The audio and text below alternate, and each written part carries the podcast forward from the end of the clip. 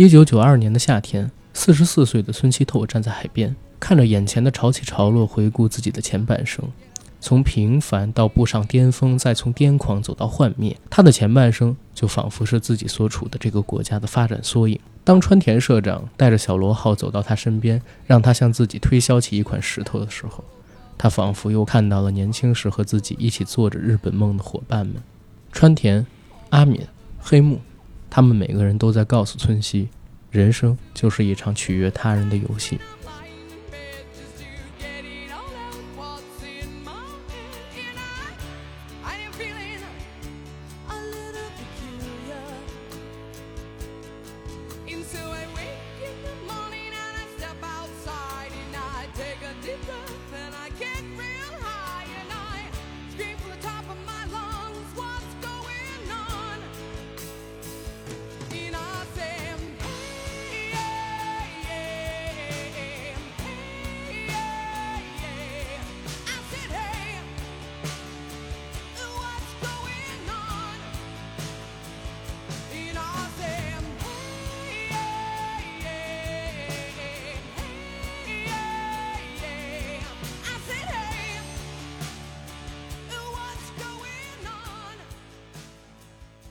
节目由国酒品牌贝瑞甜心独家冠名播出。喝贝瑞甜心，做你的宝贝甜心。爱你哦，村西透。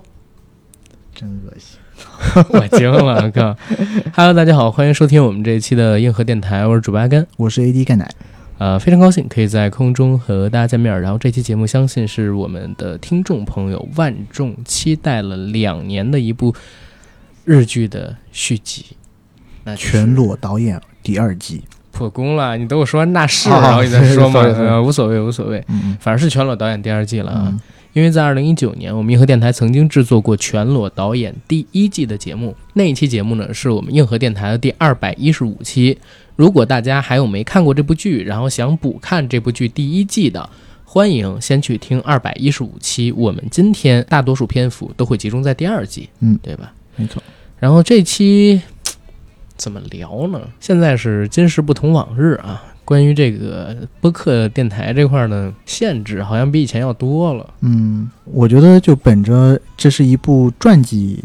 电视剧，我们来聊人物传记片，讲的还是人物嘛？讲的还是人物。它其实讲的是一个民族、一个国家从巅峰走向破灭的那么一个故事了。日本九十年代初的兴衰史。对。上一部是八十年代的兴史，这一部是九十年代初的衰史啊！以小见大，以一般以窥全豹，用一张光碟去见证整个时代的变迁。那个时候还是录像带啊，录像带，哎呦，对，low 了，low 了，low 了。看我们现在连光碟都不用，用 U 盘，对，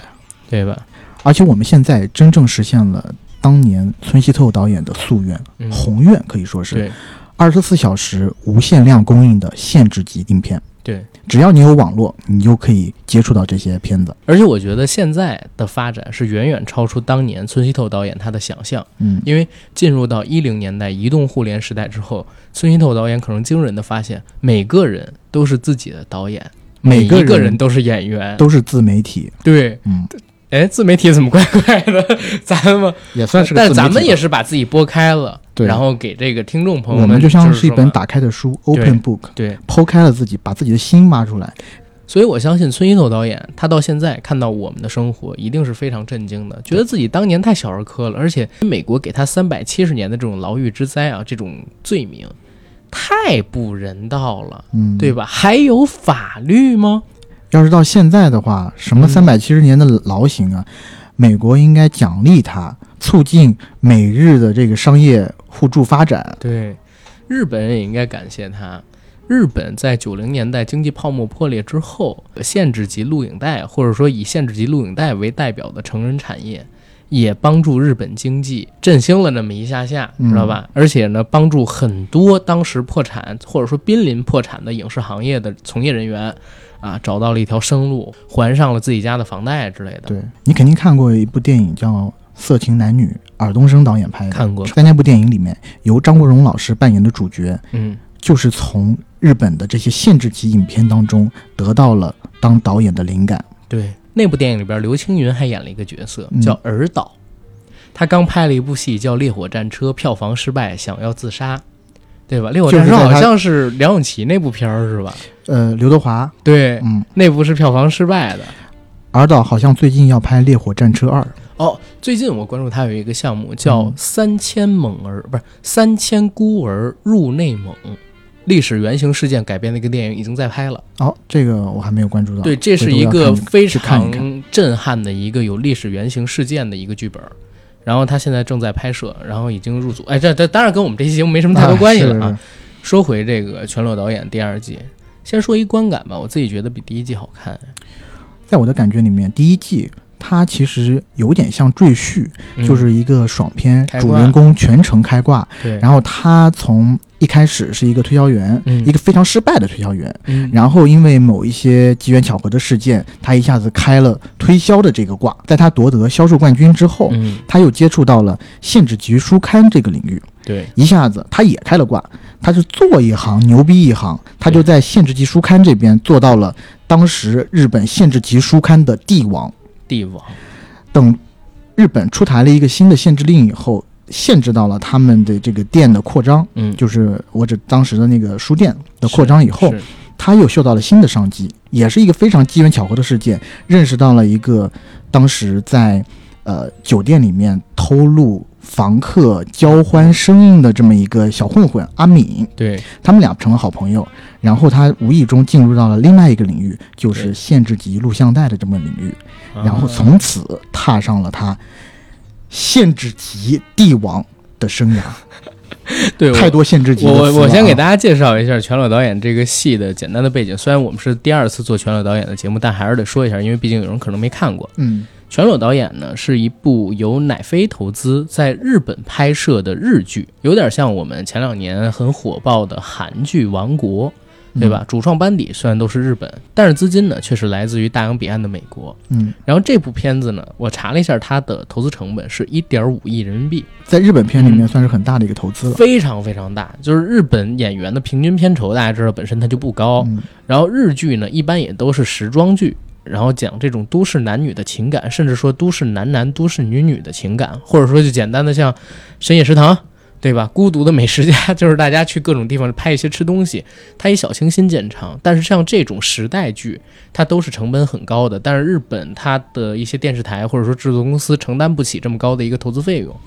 现在我们看到这部《全裸导演》，它是一九年的八月八号上线的，拍摄时间实际上是在一八年的中期。《全裸导演》第一季上线之后，并没有第一时间宣告第二季被续订的消息，但是在二零二零年八月的时候，网络上边传出了《全裸导演》第二季被续订，将在二零二一年疫情稍告一段落之后于日本东京开拍。随后呢，就在二零二一年的一月份，我们看到了有关于《全裸导演》正式开始拍摄的消息。那在六月二十四号的时候，第二季《全裸导演》已经于全网发布了资源。我和 AD 也是在第一时间把这八集的第二季看完了。如饥似渴的学习完了。这部剧呢，其实它在一九年上的时候，到现在为止，我看豆瓣上边大概是七万多人的一个评价。我自己有一个标准啊，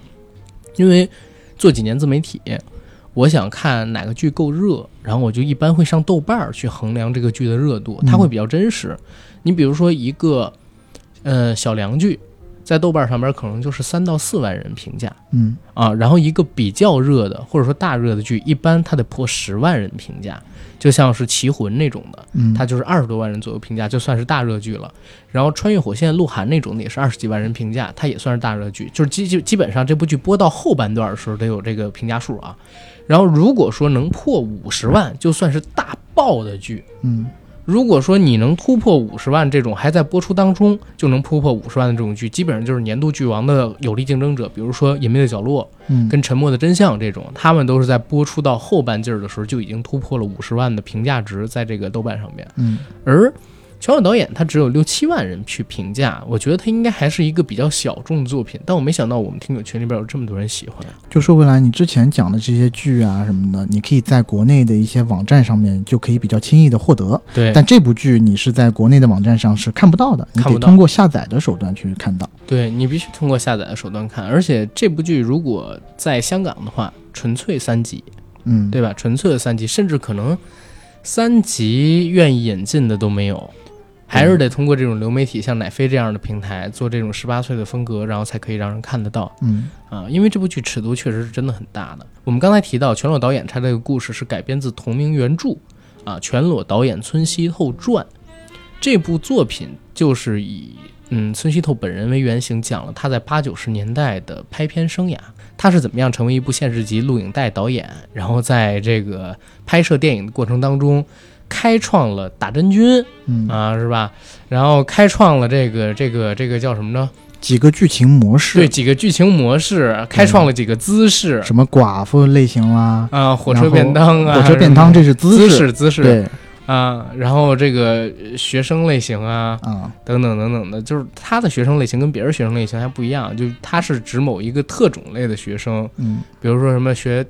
跳水的啊，啊，打棒球的，这叫细分领域。对细分领域、啊，给了很多细分领域，域，他就给了好多创新性的还有字，母圈，它也涉及到了，而且他还首创第一视角拍摄限制级电影这种对对对方法，对。吧？就是拿着摄影机，同时他的下半身也是一个演员，对。就等于说 POV 啊，第一视角来给你拍摄这个运动的全过程。因为他的出现，这个我不是开玩笑。我之前嗯因为我我我对孙西透这个人很感兴趣，当时做二百一十五期《全裸导演》第一季节目的时候有讲过，特地去查了。因为村西透这种拍摄方法的出现，大大减少了拍摄限制级录影带所需要的拍摄成本跟人员嗯啊。以往可能要四五个人才能拍成一部片子，由他这种方法然后进行拍摄的话，可以演变成只需要两个人就能拍完一部限制级录影带。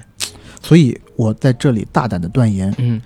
最近几年的那部《硬核亨利》就是受到了村西透导演的启发我告诉你，优衣库是受到村西透导演的启发，啊，嗯所以那个优衣库的女主角现最近也出道了。对啊，也出道了，对吧？它代表了一种就是先锋意识，嗯，对吧？先锋意识嗯。而且村西透的贡献还不仅仅是发明了我刚才说的，或者说使用了第一视角拍摄，嗯对吧？自己亲身上阵，又当摄影师，又当男优。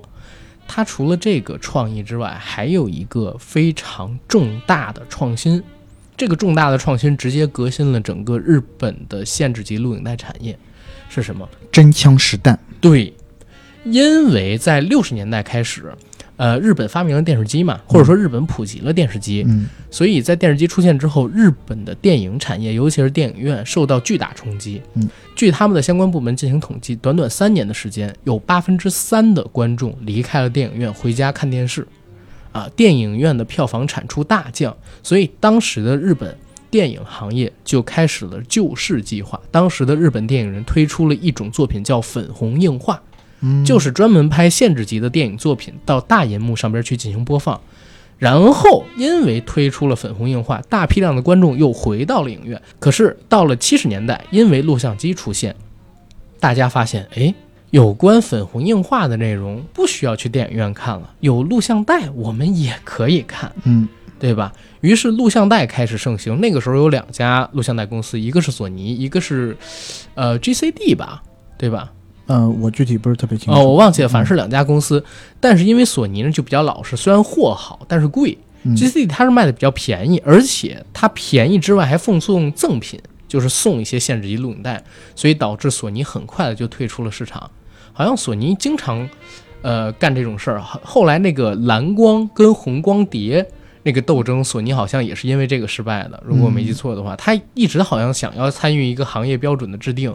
但是总是因为自己这个虽然品质好，但是价格高不够亲民，啊对，然后最后落下阵来。但当然现在也是非常大的一个公司了。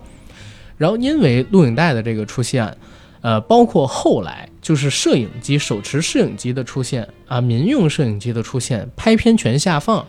导致就是日本的这个嗯由粉红硬化而诞生出来的限制级电影产业开始大批量的发展。村西透老师在这其中扮演的几个重要功能，第一个是开创了刚才我说的手持摄影，第二个就是打真菌。嗯因为之前很多的六十年代开始的那种粉红硬化，它还是借由各种剪辑的方式，对吧？然后回避开一些关键部位，啊、然后只是用一些呃镜头的剪辑手法，还有一些道具的辅助，让你觉得好像男女演员在做一些什么。嗯，但其实他并没有真的去做，或者说真的去拍男女演员发生那个事的全程。他其实是有一些保护措施的，对，包括八九十年代的香港三级片，也都是这样的。胶布，之前徐锦江老师嗯拍过很多这种，包括吴启华老师，对吧？拍过的一系列我们耳熟能详的，就是儿童时期的经典没看过。啊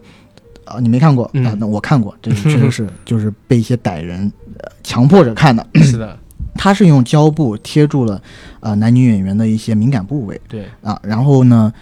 包括到最后的释放啊什么的，这其实都是用一些道具来做呈现的。对那我我这个我倒是很早就知道，要不然嗯插沙工是实现不了的。是，好，行行行，史诗级沉默，史诗级沉默。对，哎，好像暴露我看过这些东西的事儿了哈。嗯嗯。嗯嗯，那我不知道你看没看过《金瓶》，就是新版的《金瓶梅》里头有吃葡萄的画面，呃他的吃葡萄的那个动作非常的唯美，是在秋千上，是的然后具体吃葡萄就是葡萄挤出来，就是剥皮的过程。不吐葡萄皮，很唯美。他只嗯吐葡萄 葡萄，他只吐葡萄肉，不吐葡萄皮，啊葡萄皮被他留住了。啊哦，那那我可能把没看过。皮留住你说的是零九年那一部吧？啊，应该是吧？零九年的新《金瓶梅》对对对吧？嗯，OK，有有尼姑的那个，我具体没，我我啊，我具体不是太清楚啊，因为我是看了那种三分钟看电影，好了没有看过全部。好，哎呀，这真是无耻，哪有三分钟看电影讲解这种片子的？OK，然后就三分钟全是那种段落。我惊了，我真惊了。然后刚才说这个全裸导演，因为他呢是打真菌，嗯所以呢就不需要现场有做辅助的人员了。对对，就比如说帮他去挤这个酸奶的嗯啊，帮他去贴胶带的人就不需要了，极大的缩减了拍摄成本。所以从村西透开始，日本诞生了大量小的呃限制级嗯电影工作室。嗯对，由这儿开始，日本的这个限制级产业开始疯狂的发展。嗯，对。其实在，呃我自己的记忆当中，我也是很小的时候就看到了日本的这种作品，真的很小。其实我觉得也没有什么可以避讳的，因为嗯我感觉我们八零后、九零后乃至是零零后这几代人吧，或多或少都会从一些渠道，在自己上初高中左右的那段时期接触到这些作品。它其实是我们中国人往往在这个应试教育当中回避的性教育的一种一种侧面普及，嗯对吧？啊，没有什么好回避，我觉得这是正常的一个事儿。而且正是因为有这些东西，其实它减少了我们青少年的性犯罪率，而且还在一度还而且还在一定程度上边儿给我们进行了就是一个比较健康的呃性观念教导。其实，在我们最开始接触到这些作品的时候，那个时候网络还不像现在这么发达，嗯，而且我记得我们当时很多人家里还是拨号上网的年代，嗯其实通过网络去看一部片子是不太不切实际的对，大部分是借碟子。然后这一部碟子呢，当送到你手里的时候，你会发现那碟子上面的刮痕嗯都是一代代传下来，这是等于说是传家之宝一样的东西。然后每拿到一一个碟子的时候，你会视如珍宝啊，偷摸藏着。然后趁一个夜深人静、夜黑风高的夜晚，嗯神不知鬼不觉，家里一个人没有，你偷偷的放进 DVD 机，把声音调到最小，你看着 VCD 盒上的那一行字，然后你痴痴的看着 VCD 盒上的那一行字标题嗯“美妇人和七名痴汉”，然后等待着电视荧屏上出现的那一第一个画面，嗯便是白雪公主与七个小矮人哦，你吓我一大跳，啊。我以为是突然想起叮当当咚咚当当葫芦娃，叮当当咚咚当当本领大，啊，那也是，对吧？一个美妇人对和那个是嗯。那个是中国翻拍版。啊，不是我们原创，美国人抄我们的吗？啊，那就调过来。啊，啊，那个是中国中国原创啊，中国美国人抄美国人抄，美国人盗取时间线之后抄了我们，是用洛基盗的，这我知道。是刚刚其实是说像啊，嗯，但我们就说我们现在嗯回想我们当时去偷偷看这些呃作品的时候，而且拿着作作品就是真的像传家宝一样，一个个伙伴传来越去的时候，是。你现在回想起来是特别美好的回忆。对，其实那个时候是我们拥有的太少，所以我们在内卷，就拼命的去好好把握每一个东西，不像现在似的，我们拥有的东西太多了。而且当你去浏览一些作品的时候，你其实不会珍惜的把它看完。对，我记得最开始的时候，我还会坐在电视机前，老老实实的从第一秒看到最后一秒，字幕 rolling 结束啊，甚至有的时候 rolling 最后的时候会给你一个小的 bonus，嗯，就是一些呃下集预告或者说是新片预告。然后你一回头，叔叔就给了你一个 punch line 是吗？那那倒不会，我一我这方面做的倒是很好，啊肯定是夜深人静，或者甚至是我朋友家。啊，但是现在我们再去看这些作品的时候，没有这个耐性了，没有。快进键一直在燃烧，从你拥有，你就开始失去，知道吗？只一直有你没有一直在失去。对，嗯只有你没有拥有的时候，你才不会失去，对对吧？然后随着这个主角在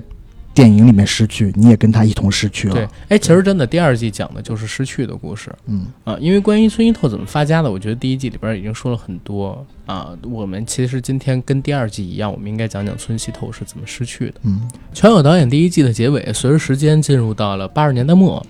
嗯，村西透也就是山田孝之他演的这个角色，人生跟事业都步入顶峰阶段。嗯爱情上呢，有黑木香陪着，俩人甜甜蜜蜜，互相携手，互相支持。事业方面呢，村西更是达到了应该是所有，呃，限制级电影导演能达到的一个巅峰啊！如果我没记错，八九年他的年收入超过了一百亿日元。每拍一部片子，他就能赚超过三千万日元。三千万日元换算成人民币的话，应该是一百五十七万。他在八九年的时候，每拍一部片儿就能赚一百五十七万人民币，知道吧？就能赚一百五十七万人民币。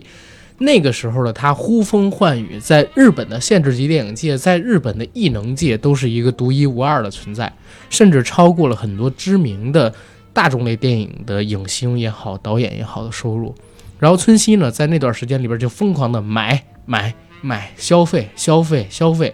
然后九二年就破产了，啊！欠了要五十亿 要我是他，我也得消费啊，啊！对，对吧？八十年代末的时候，每一部片都可以赚这么多钱，那我早就疯了，迷失在金钱的海洋里了。迎面而来的名气、钱、嗯女人，很快就会让我冲昏头脑。这一块儿的故事其实是非常有意思的，因为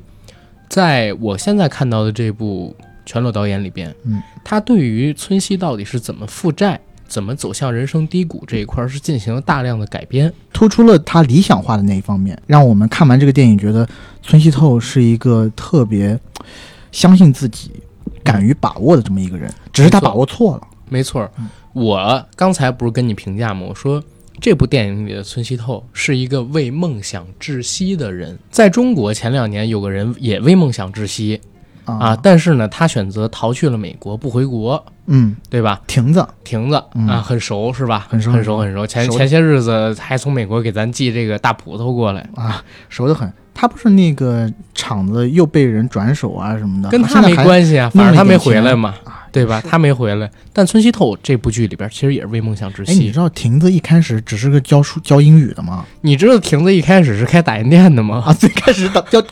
最开始只是开打印店的啊，对，啊，比我跟他熟，对对对，因为我看过那个罗振宇讲这个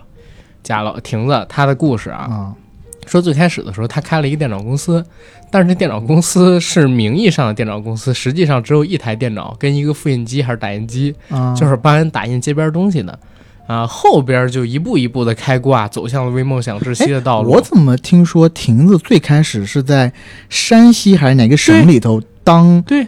就是教英语的那个这么一批的人对，他都干过，啊？那是都干过。教英语在前，还是到北京开打印店在前？他开打印店也是在山西，啊，也是在山西，也是在山啊那这个就他有点不太进入北京，他进入北京还是在靠靠后一点点故事，这个就哦跟咱没太大关系了啊。嗯，然后村西透他反正都是追梦人，对，然后村西透他是为什么而窒息呢？他是为了一个要让全世界感受到什么是真正的性。真正的情爱，让情爱改变世界，让让限制级电影从天而降这样一个梦想而窒息的。嗯他怎么样实现这个梦想呢？其实就是在这部剧的第一集、第二集里边，事业走上巅峰的村西身旁多了很多呃巴结鬼。这些巴结鬼当中有一位是日本当地某一位银行的职员，这位嗯银行职员是村西透的客户经理。他最大的客户其实就是村西透，嗯他的很多收入来源就是通过向这个村西收中介费挣钱。嗯他卖给这个村西透一些房产啊、游艇啊，还有一些其他的东西，对吧？但是在剧情进入到一二，我觉得他，有一个，嗯，我觉得他有一个就是比较终极的目的，就是想让村西透去买一个他负担不起的东西，然后向这个银行借钱、借贷那个时候我感觉还没有，啊。但我看他有一句台词里面嗯讲的是这样，就是村西透给他打完电话以后，嗯他向嗯、他银行的那些同僚嗯声称、啊。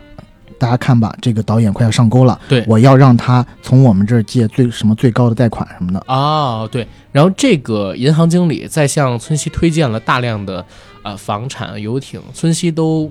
不上钩之后，他就选择给村西一个更大的梦想。嗯，这个梦想其实，在这一季的海报里面，其实已对经藏着谜底。嗯，因为这季这一季的，因为这一季的主海报是村西透裸着上身，只穿了一条内裤，然后头部戴着一顶宇航员的帽子，对，肩上扛着一个摄影机就是卫星电视了，啊，对吧？？俗称叫大锅，其实就是想让嗯村西购买一个卫星频道，对，借由这个卫星频道呢，可以在频道里边收费，做这种付费订阅。嗯然后把频道内容通过卫星发放到全世界各地，啊，完成村西一直梦想的用情色改变世界，让限制级电影从天而降这个理想。是村西当一看到大锅，我们北京叫大锅啊，把这东西、嗯看到大锅的那一瞬间，立刻就知道这可能是自己梦寐以求、毕生所求的这么一个理想终极实现化的道具。嗯就像是小叮当看到了铜锣烧，就像是这个小当家看到了那叫什么呢？妈妈做的麻婆豆腐一样，就像是你看到了生发水，呃，就像你看到酱母牦牛鞭一样啊，嗯不可自拔了，嗯对吧？不可自拔了，就冲上去了。不但是买了这个中介他推荐来的所有的产品，还让这个中介去帮自己勾连当地的财阀，就是掌管卫星频道资源、发映权的、播放权的这样一个企业公司的领导，啊对吧？但他最开始要买这个银行中介给他推荐的这些呃房房产也好，还有名车也好，他的原因是因为他第一次去见那个拥有着这个卫星转播权的这个人的时候，啊。他受到了极大的漠视和被无视了，对他觉得受到了侮辱，然后他就跟那个银行职员说，这些东西我都会买，对，但是唯一有一个条件，对。就是你要帮我去沟通好，对。我这个购买卫星转播权的这个事宜。你要全身心的投入到这件事儿里边去，嗯其他的事儿东西我都买。他当时就这么说的，嗯然后在这上面花了好多钱。这个其实是一个有意思的地方，因为真实的历史里边，村西透确实有购买卫星电视、卫星频道这么一个计划跟打算，也有这么一梦想，但这并不是花费他最多钱的事儿。真实世界里边，村西透是怎么破产的？就是因为大量的购置了房产。然后九零年代的时候，日本经济泡沫破裂，东京的房价暴跌，直接跌去七成。他在八九年、九零年顶峰时期买的很多的房产，最后是跳楼价折半了。嗯，然后他哪怕卖出去都不足以还银行的贷款，所以不但是花光了他所有的积蓄，还倒欠了银行五十亿。因为倒欠了五十亿，他的公司被冻结了，就有点像前几年罗永浩那样啊。罗永浩当时不是也是属于欠钱嘛，然后他呢上了这个老赖。他呢上了征信名单，成了老赖，但是罗永浩一直对外沟通说：“哎，你们别让我成老赖，我还。嗯，但是我成了老赖，我很多东西受限制，我就没办法给你们挣钱去还了，所以很多公司选就选择给罗永浩时间，先不起诉他，等他还，对吧？对。但是日本不是这样，日本当年的那些银行虽然知道村西透可能还能拍片挣钱，但是还是选择先冻结了他的财产，然后变卖了他的公司，还有他公司里边所有的这种资产。然后导致村西透他资源也没了，设备也没了，钱也没了，员工也没了，道歉这么多钱，众叛亲离，一蹶不振，最后走向人生低谷，想翻身都不行。其实当时如果日本的银行选择像我们今年像现在国内的这些企业家，就是所以还说中中国人情味足嘛，中国这些企业家对待老罗这样，对。嗯。孙一透还有救的。是。对，所以啊，这个成也败也，只怪他生错了国家。不过他要是生在中国呀、我觉得死得更惨。是 流氓罪，八十年代，八十年代，八十年代，对对对对对。对对，对，就让他家属付五毛钱，那个枪子儿钱，对吧？去收他就可以了。我真惊了，我真惊了。反正当时这个事情是引得挺大的啊。村村西这个事情在日本当地也是一个家喻户晓的事儿。其实你知道为什么银行跟这个嗯日本当时的律法机构都对村西这么严格吗？嗯是因为在他们那个时候看来，村西首先是一个不光彩的人，他有各种各样的前科。首先一个罪名是在上个世纪八十年代中期的时候，然后村西去夏威夷拍片儿，然后他呢其实是空运了大概十几名日本女演员过去拍一些群体性的大场面电影。嗯，结果呢，因因为什么要空运过去啊？是因为当时啊是一部群像戏。对群像戏 啊，人日本人群像、女性群像这么一部戏。然后在当时的这个美国海关认为，这么大批量的年轻女性过关去美国可能是要偷渡，所以不让过。他是走了这个空运，空运人就更以为你是了，把人当做货物偷运过去，偷运过去，那就更以为你是了，然后要给他判三百七十年，这是当时在美国的犯的一个条例。最后是犯呃，最后是付了一亿日币保释出来了，保释出来了。然后他在日本呢，连着放了俩事儿。呃，第一个事儿呢是八六年的时候，他启用了一个未成年女演员去嗯拍摄这个限制级电影。对对对，在第二季里面也有体现。第二季其实是第二次这个事儿，一九八八年的时候，嗯然后那个村西透他又被指控请了一个未成年女演员拍摄这个电影。后来呢，有特地的解释过，这个女孩是冒用了自己孪生姐姐她的这个身份证照片儿，然后去拍了这个电影，只为赚零花钱。所以村西透本人不知道，所以他被放出来。但是这已经是第二次了，而且也不知道这事儿到底是真的还是假的，到底是不是花钱平了还是怎么样，没人说清楚。嗯，最起码在这部呃电视剧里边，第二季的时候，一九八八年那事儿是他花了钱评出来的，对对吧？所以村西透在日本的律法界看来是一个有前科的人，而且前科是很多的人。而在日本的银行界，村西也是没有什么好的风评，因为他巅峰的时候虽然有钱，但是行事太张扬。嗯所以也得罪了很多人。所以当他倒霉的时候，这些银行都过了疯狂的踩脚，所以导致就是他遇到的这样的事情的时候，明明他其实是可以通过自己的公司拍片赚钱慢慢还，嗯就是不给他机会。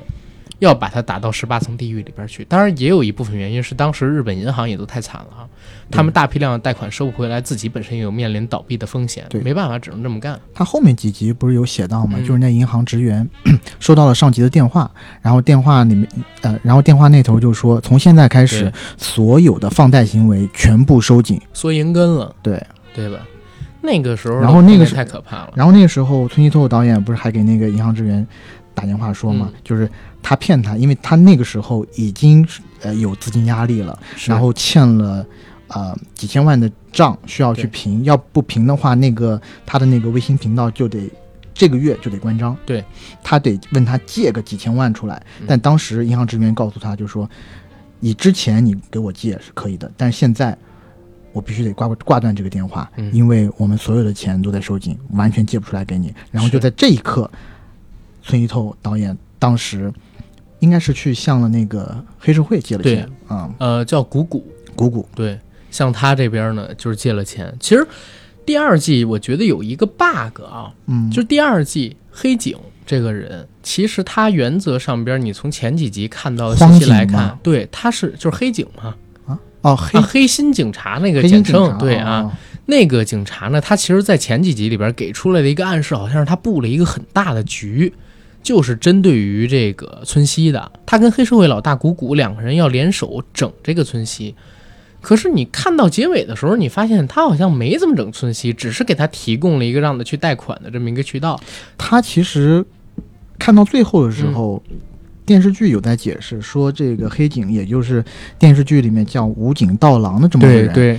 他其实布的这个局好像更像是去呃，更像是要针对这个古古古古这个帮派。对然后他说了一句：“这是我的猎物。”然后他可能布下了一个天罗地网，对要慢慢的收网了。但是没料到，日本政府一九九二年嗯推了一个新的应对暴力团的一个法案，对，导致呢，呃，先由警队内部开始彻查，有点像香港七八年七八十年代的时候廉廉政政公署廉政公署一样，从追虎擒龙，我天！从那个警队内部先抓老鼠屎，对，然后就抓到了这个武警。其实他这段故事细节啊，真的很值得放大去讲。因为上个世纪，他这片子里边有一个事儿，我不知道你还记不记得啊？嗯是讲台湾黑帮啊，对，啊，然后到这个日本东京之后，特别敢干、敢打敢杀，然后把很多日本的黑帮都打措手不及。这个事儿也是真事儿。之前我曾经做过一期有关于日本的节目，是请了一个旅日回来的小姐姐，那是一期付费节目，当时我们有聊到这个事情。我后来还跟你说过，说呃，成龙大哥有一部电影叫做《新宿事件》嘛，嗯，上个世纪八十年代的时候，还甚至是七十年代的时候，当时有很多从呃东北过东北去的，东北地区或者说嗯华北地区吧，然后偷渡到日本的华人，这些华人他因为是黑户，到了日本之后只能从事最底层不需要身份证的那种工作，比如说清下水道嗯啊，东京市的下水道啊，然后或者说搬杂物、理垃圾场，呃，结日薪，有点像现在这种三和大神百元日薪这种工作啊。嗯 他们呢，生活在社会的最底层，经常受到日本人的胁迫跟剥削。尤其日本，他一直以来从江户时代末期，呃，因为武士道阶层他们不是解散嘛，所有的武士道阶层本来是这个贵族阶层，突然就变成流氓打手了，他们就靠收保护费。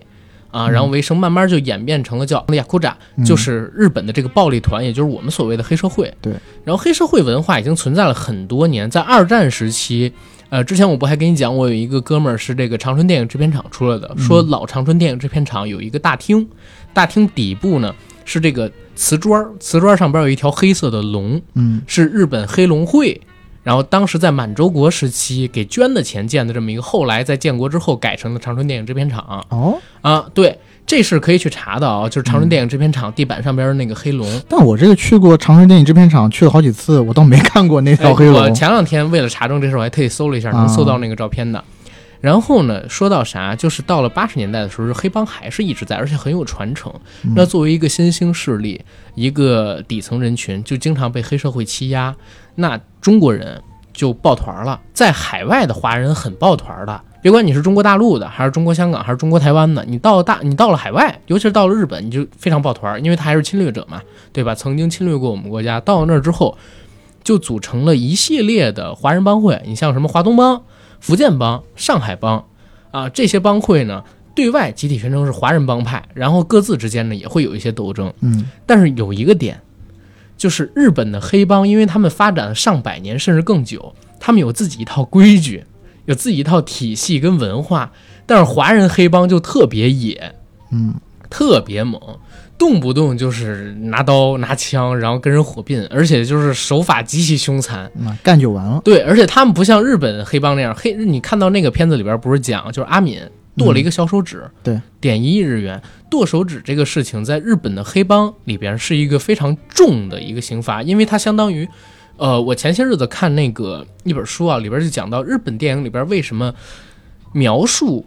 一个罪大恶极的人的时候，会把他描述的脏兮兮的，嗯是因为肮脏在日本的文化大众文化概念当中，跟羞耻可以画上等号。所以你看到很多日本导演会把他不喜欢的东西描述的很脏，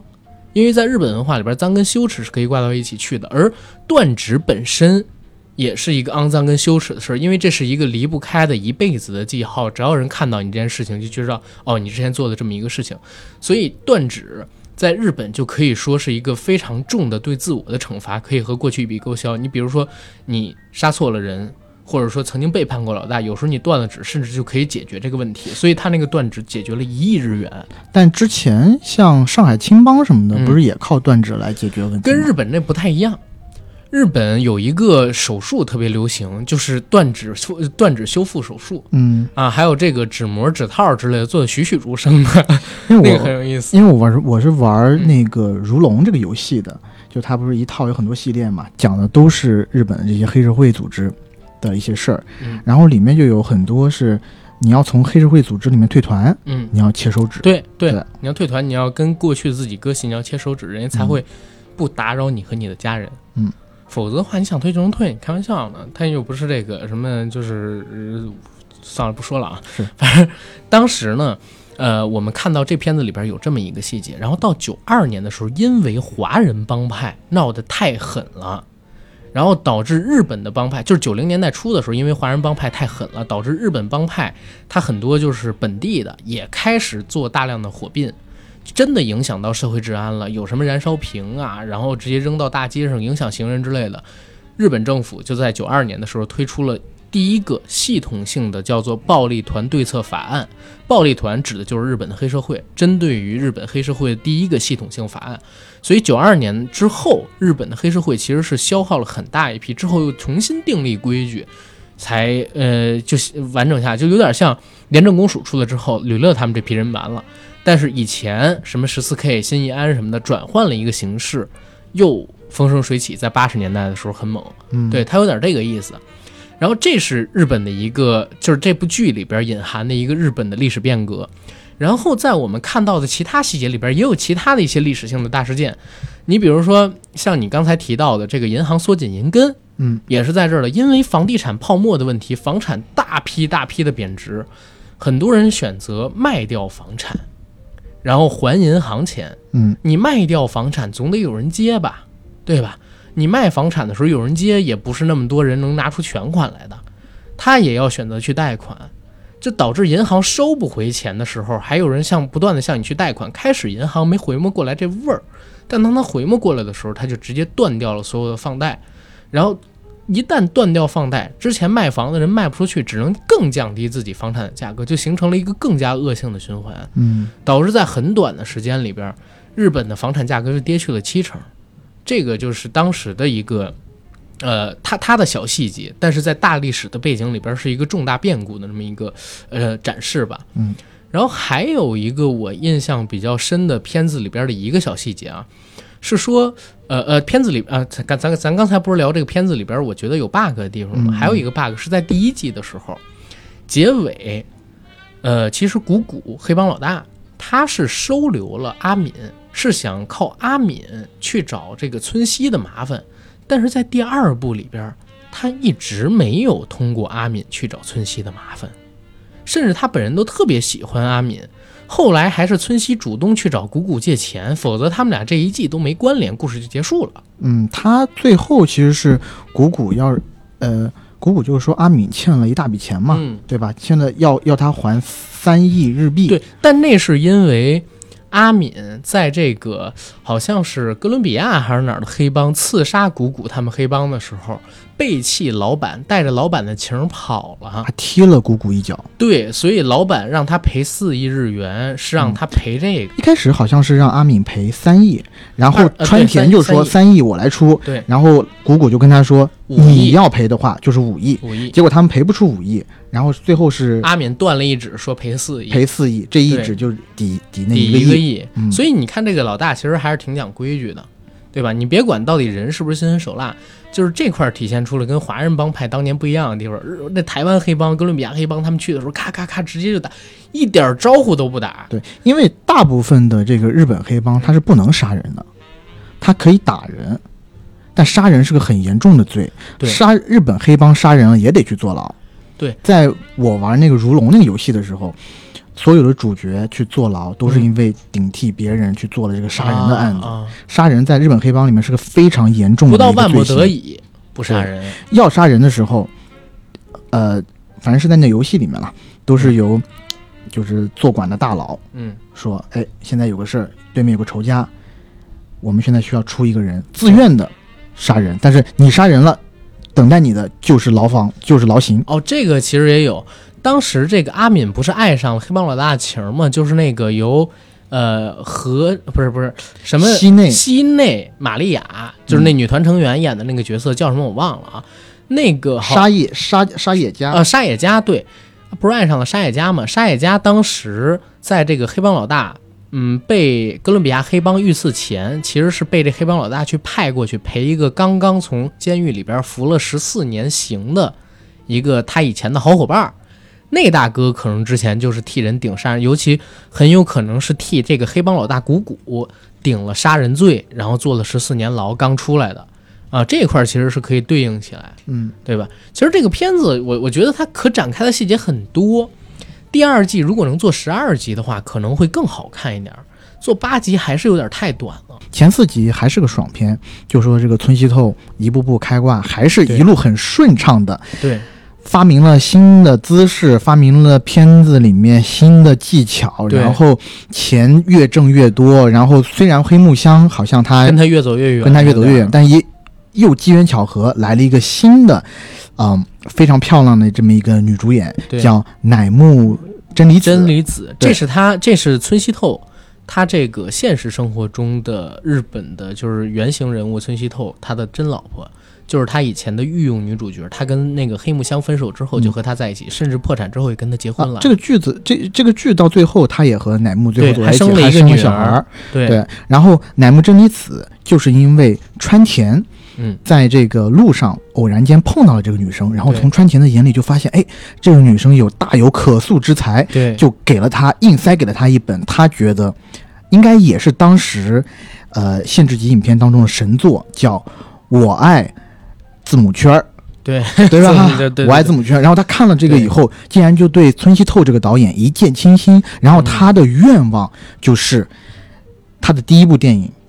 第一部出道作嗯要由村西透导演来导。我爱字母圈儿那部录像带，其实是日本录像带时期的一个神作来的，销量神作来的。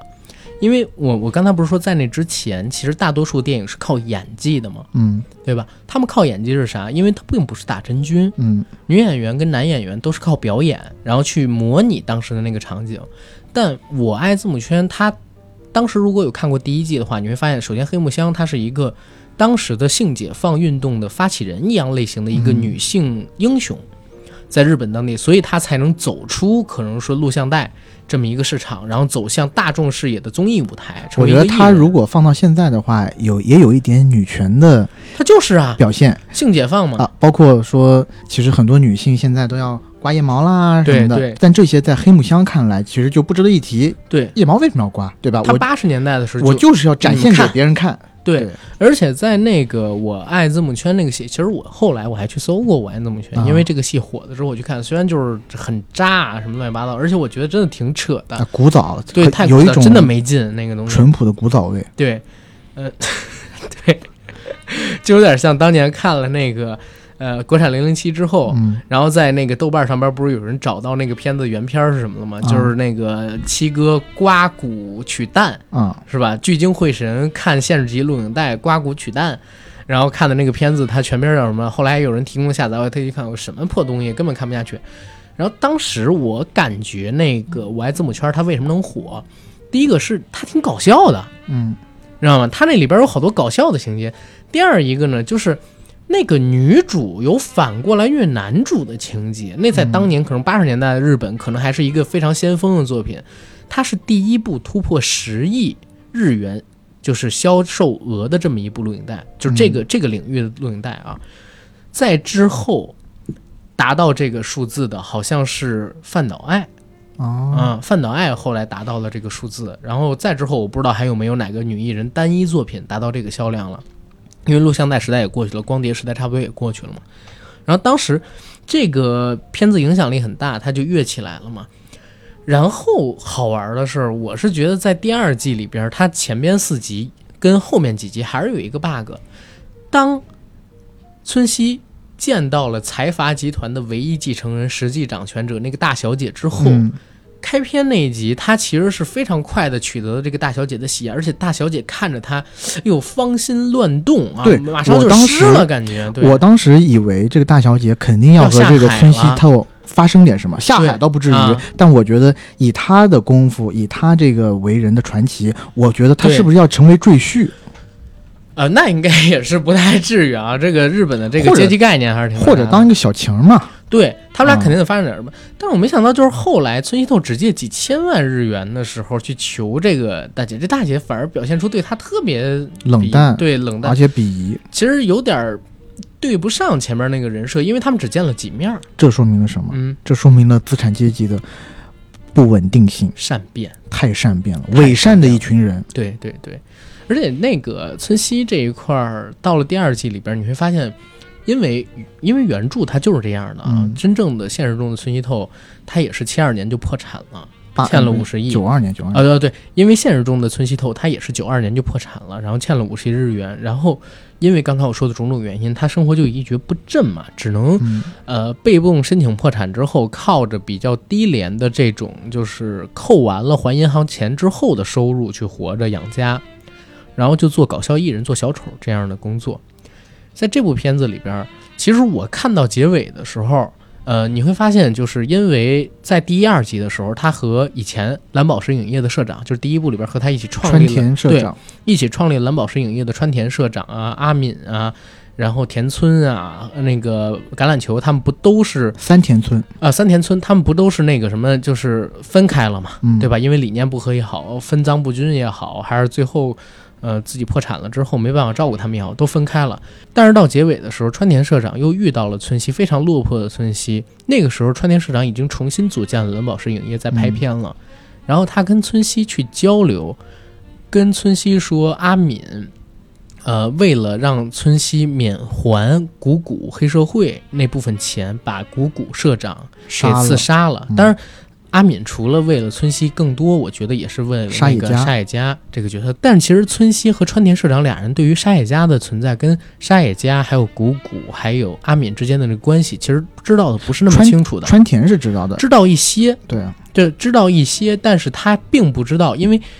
阿敏当时被这个呃谷谷的人给抓走了之后，对吧？然后其实沙野家就已经回到那边去了。嗯再之后，他把呃那叫什么？他把阿敏用四亿日元保出了跟自己一起重开蓝宝石影业的时候，沙野家就一直留在那个谷谷那边了，相当于断交。他后边是他是不知道的。对，但是阿敏最后去杀谷谷社长，其实一方面是为了帮助村西，一方面也是为了帮这个沙野家获得自由。对对吧？但是最后沙野家那个表现让我也挺失望的，因为当他杀杀了那个谷谷社长以后，嗯然后谷谷社长那些手下都过来去反杀阿敏，阿敏在对最后关头被人刺着的时候，他最后的一眼是望向了沙野家，但沙野家抗他的时候，眼神里面只有惊慌。只有惊慌，一点爱意都没有，而且仓皇而逃。这个我觉得太正常了，沙野家根本就没有爱过阿敏。嗯，在这部戏里边，反正我觉得他从来没有爱过阿敏，他只是觉得阿敏给了他依靠而已。在某些时刻，你比如说，他第一个时刻是在这个阿敏保护他的时候，送他回家的时候；嗯第二个时刻呢，是在阿敏在这个哥伦比亚黑帮刺杀谷谷的时候，然后把他一起带着逃出来。包括他后来照顾阿敏说，总不能见死不救吧？你受伤怎么怎么样？还有他妈妈过来向沙野家追债的时候，对，其实也不追债，就是要钱是啊。然后阿敏自告奋勇的去挡住了他妈妈，阻挡他妈妈这些，我觉得沙野家都会感激阿敏。有感激，但这真不是爱。我感觉就是沙野家这个人，因为他已经快没有灵魂了。嗯什么叫没有灵魂？就是他已经被摧残的太严重了，因为自己这个母亲原生家庭，然后沦为黑帮的玩物，靠出卖自己的身体去帮母亲还赌资。他的母亲还在不断的赌博，甚至是吸毒，在这个黑帮里边备受控制。然后他自己就过去很长时间里边一直作为一个玩物的状态，已经失去灵魂了。他很难爱上一个男人，对吧？我甚至感觉他就是不会再爱人了。对吧？所以阿敏这个事儿是在这儿，但是我看到后来就是，呃，川田社长去见这个村西的时候，跟他聊到阿敏已经死去，然后拿出当年，呃，当年黑木香拍《我爱字母圈》那部电影里边吹的小螺号，小螺号滴滴滴吹，当时吹响这个的时候，我其实真的以为他们是不是要改变人物的最终走向，因为这毕竟是个剧嘛，第一部还挺励志的。我说这部剧一个大团圆结局，然后原来的原班人马再重组在一起，对，重返原来的光辉。哪怕不是重返光辉，就是村西透能去跟着川田重新拍片儿嗯，都可以，但是他其实没有，他只是给了一个美好的一个幻想，嗯，好像要往那边走，但最后还真实的是各行结局其事。，对真实的结局还是川田他们在拍片儿，村西做了搞笑艺人等等等等的，然后做小丑嘛，吹纸嘛，然后嗯每一部都在引人发笑，靠这个去挣钱养家嘛。然后村西喊出的那部著名的话，其实他一九年的时候在接受中文媒体采访的时候还重说的那句话，说想死的时候请拼命的往下看，最底层你还能看见我，我还在拼命活着，嗯，你有什么资格去死？对，对吧这句话我觉得讲的挺励志的，非常励志，非常励志。但是第二部因为第一部里边把村西就已经是，其实我在看这部戏的时候，我想到了两个片子，嗯一个是《华尔街之狼》，嗯一个呢是《八面煞星》，嗯，对吧？这几个角色其实都有相像的地方，而且故事情节也有相像的地方。都是在中段的时候达到了人生的顶点，然后最被欲望后又走向幻灭，对，啊被欲望又回到了原点的感觉，但是最惨的其实还是村西了，对吧？啊那我觉得八面煞星那个主角都死了还不惨吗？但八面煞星死的时候，他还在人生的巅峰状态。你让他，你让你让托尼蒙大拿嗯去过一过这个村西日后的生活，他宁愿死。我觉得按他那性格，，哎那这个就是理念的不同了，啊就是好死不如赖活着。哦你是这个想法对，我觉得啊，乔丹贝尔福特这肯定是过得最好的，因为前些年前就前两年，美国政府还查出了乔丹贝尔福特在其他地方藏着大量资产呢。嗯知道吗？他一直说自己破产了，然后这个申请什么成老赖，然后慢慢的还钱，然后大吃大喝的。后来让美国政府发现他在多地藏有私钱，操啊！在在这几个人里边，肯定他，但都是被欲望吞噬的故事。他一步步走上巅峰，一步步野心膨胀，然后走向自负，跟身边一个又一个人的决裂。而且这部片子，因为第一部把村西这个人设定成了一个观众缘很好，大家都喜欢，然后觉得他很自信，而且有极强的演说跟销售天赋的这么一个人。你嗯看到他，你会觉得这人没有事儿干不成，他太自信了，而且他太有人格魅力了。这部里边就是在击垮或者说瓦解村西人格魅力的这么一个过程。嗯最直观的地方，我先不说其他，就是最后一集的时候，在川田跟村西的对话里边就说：“你太自信了，你太有人格魅力了，导致所有的人都心甘情愿地跟随你，都相信你说的那些不切实际的梦想，对吧？因为你太有魅力了，所以大家都相信你。”他其实从一个人物里边，就是电视剧人物的视角，帮导演说出来我为什么要毁掉村西。如果我不在前边几集里边一步一步的瓦解村西的人格魅力，我最后做结尾，村西这么惨，观众肯定不答应，嗯对吧？前边几集他安排了什么事儿？先是村西过度自负，然后跟川田闹掰，然后跟黑木香闹掰，对然后跟阿敏他们全都闹掰，再跟所有的女演员们闹掰，甚至呢到自己有欠款的时候，他坑女演员的钱，用女演员的中介费去付这个贷款，嗯去付这个要付的钱，而且骗女演员去跳脱衣舞，用脱衣舞的收入去挣钱，然后在所有的钱都亏掉之后，甚至最烂的一点是哪儿？黑木香不是跳楼了吗？嗯他去看了黑木香之后，甚至想偷走黑木香我爱字母圈的母带，母带去卖钱还债，而不是想钱。就是在那个一时刻，整个村西透的人设是全全部被打碎掉的。对，就是大家再怎么喜爱他，我相信看到那儿也喜爱不起来了。就是导演必须要这么做，否则的话不行的。对，因为他在当时的一个处境底下，嗯其实他已经失掉了所有的希望，然后他也失掉了所有做人应有的体面。对，他当时想要做的就是要维持住他的那个梦想，维持住他的这个所谓呃卫星发射柴的呃维持住这个卫星发射台的运作。嗯啊但是事与愿违，然后天有不测风云，他到后来成立的这个这个钻石影业的这个嗯。嗯会计、或者说出纳会计和卷钱，跑了。对，啊，他们是一对鸳鸯大盗，应该是，然后卷了大概三个亿的钱，两亿五千万日币吧，应该是，因为他们两亿五千万两亿五千万，他们刚好整还有一部宾整齐齐的利车，对拿走了这个两亿五千万以，就是他们经用各种各样的方法嗯筹到了这两亿五千万以后，对，等到他们要去付款的时候，发现哎，连车带人一起都不见了。村西因为大手大脚惯了，他和川田闹掰之后，花了二十亿日元买到了卫星频道的播放权。这二十亿日元里边还有一亿是捐赠，十九亿是购买，对对吧？然后花了这二十亿之后，他没有想到的是什么？原来哦，一个卫星频道每个月要花两点五亿日元去进行维护设备的支出等等等等的。然后他拍片还得发工资，呃，还有设备、场地的租赁费用、摄影棚等等等等的，包括就是录制成，就是印刷成这个录影带也要花钱。他发现自己手里没有流动资金了，然后欠演员的工资还有这个维护费用大概是两点五亿。他整个公司全都算下了只有两点三个亿，嗯，对吧？就是还算上了那个奈绪子，就是他名下除了黑木香之外最受欢迎的一个女优，她他说避税的钱，对，他说帮着奈绪子避税，但嗯其实这些税他都克克扣下来了，三千万日日币。呃，其实也不算克扣，他是真打算避税的，嗯，但是还没有避呢，就拿这钱去补别的窟窿了，一下把奈绪子给坑了，对吧？然后在这么一个过程当中，大家会发现，就是村西这个人，他逐步从自负变成了为了让自己的梦想窒息，凌驾于所有人之上。当他开始伤害自己身边的朋友、亲人，尤其他喊出来：“你们所有的 AV 女优都是我身边的工具，都是商品，你都是我制造出来的，我制造出来的啊如果没有我，我你什么都不是。对他身边跟他一起奋战的朋友进行了最大的侮辱的时候，他的人设彻彻底碎掉了。嗯，当他碎掉之后，就没有人会对他最后的这个土崩瓦解、最后的悲惨，就觉得突兀，或者说忍不下心了。就是导演的目的就完成了在这块儿。但是确实我，我自己这块儿就得说，山田孝之的这个表演真是好。我我刚才咱俩在录制节目之前，不是又重看了一下最后一集山田孝之演的这个村西透，然后跟川田社长他俩对手戏销售石头这块戏嘛，行云流水。